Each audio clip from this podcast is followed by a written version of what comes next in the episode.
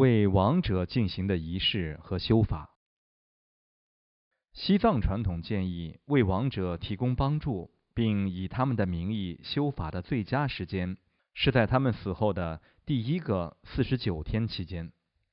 如果亡者是你的亲朋好友，尤其如果是法友，那么你做以下几件事情是很重要的：供养诸佛菩萨。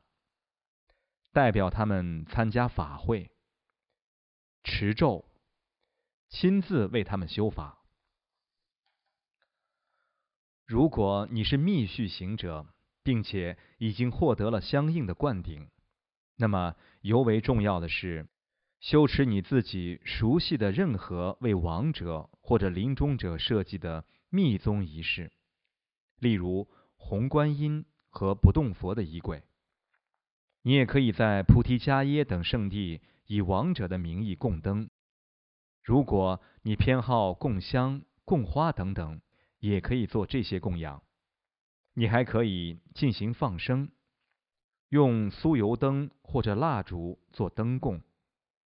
发誓吃素，理想上是终身如素，或者至少在一个特定期间吃素。定制、购买。或者建造无量寿佛或圣度母的佛像或者画像，建造一座寺庙。如果想要，可以在读诵指示时，包含可能从这些讯息中获益的其他王者姓名。千石法。问：西藏人通常会请上师或者出家僧尼为刚刚去世的人修千石法。但是如果亡者没有精神信仰，修千师法还会有帮助吗？金刚乘教法主张，无论亡者是否有精神信仰，密宗的千师法都会对亡者有所帮助。不过，如果组织修法的人对这个法有坚定的信念和信任，那么仪式的力量会更大。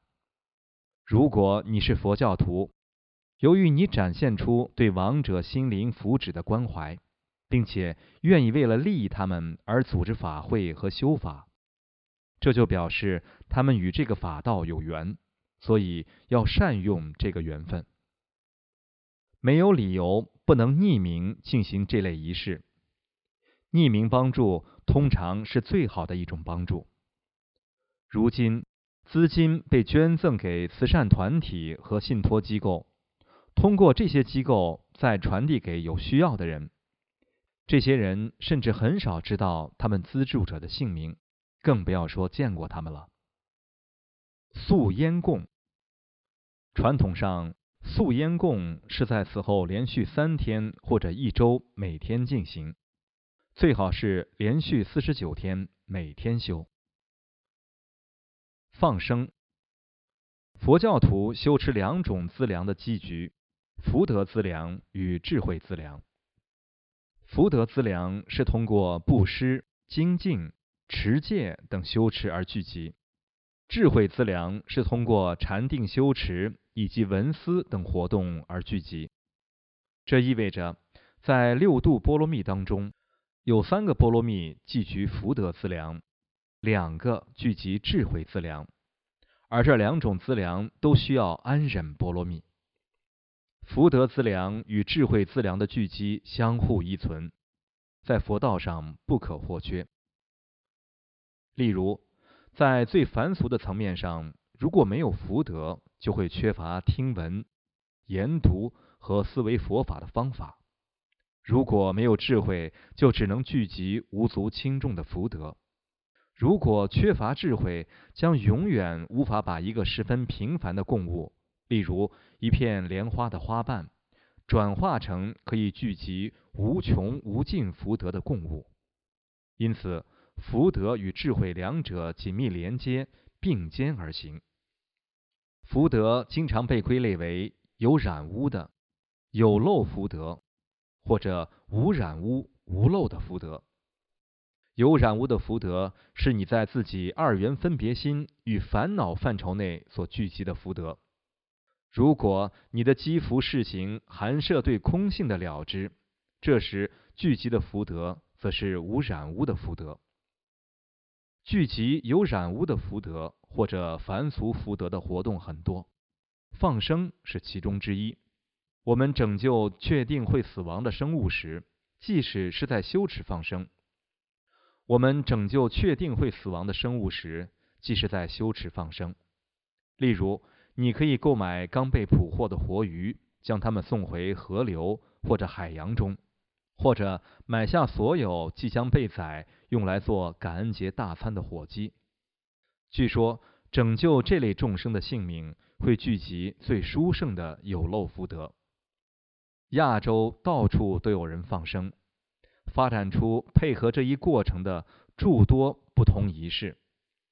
例如，讲扬清哲旺波的放生仪轨，受福增长。但是，你不一定要进行仪式或者读诵法本，只要拯救即将被处死的众生之性命，并且将所有功德回向给一切有情的正物，这样便足够了。制作叉叉，叉叉是泥土制作的小型佛塔和佛像，通常由模具压制而成。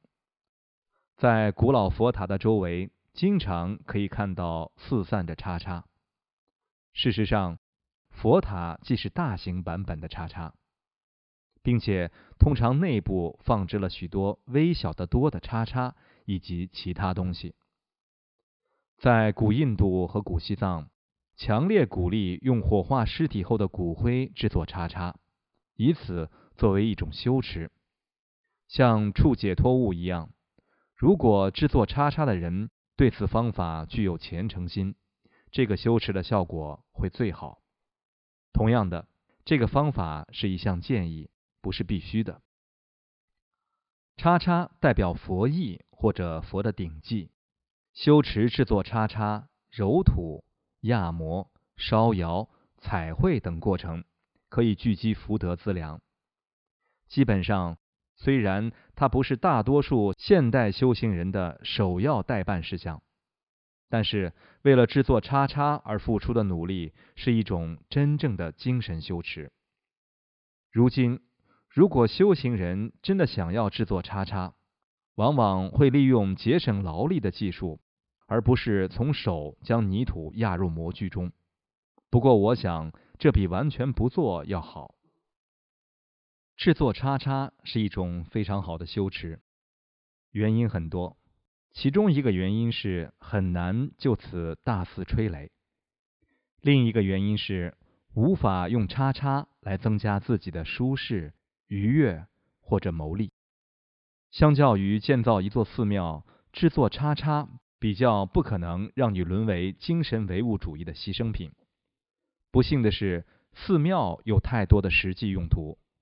寺庙能够遮阳避雨，还经常被用来当做旅馆或者观光景点。这可能是最高形式的精神唯物主义。但是，一旦叉叉制作好了，你用它们来做的事情非常有限，你不能从中获利，不能住在里面。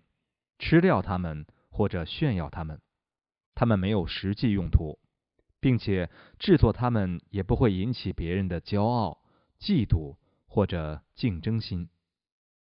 供水也是如此，没有人会因为你供一杯水而感到嫉妒，但是如果你供养一个装满金银的钱包，人们则可能感到嫉妒。现代人很少对别人的供养感到随喜。更经常发生的是，慷慨供养反而往往遭到各种批判。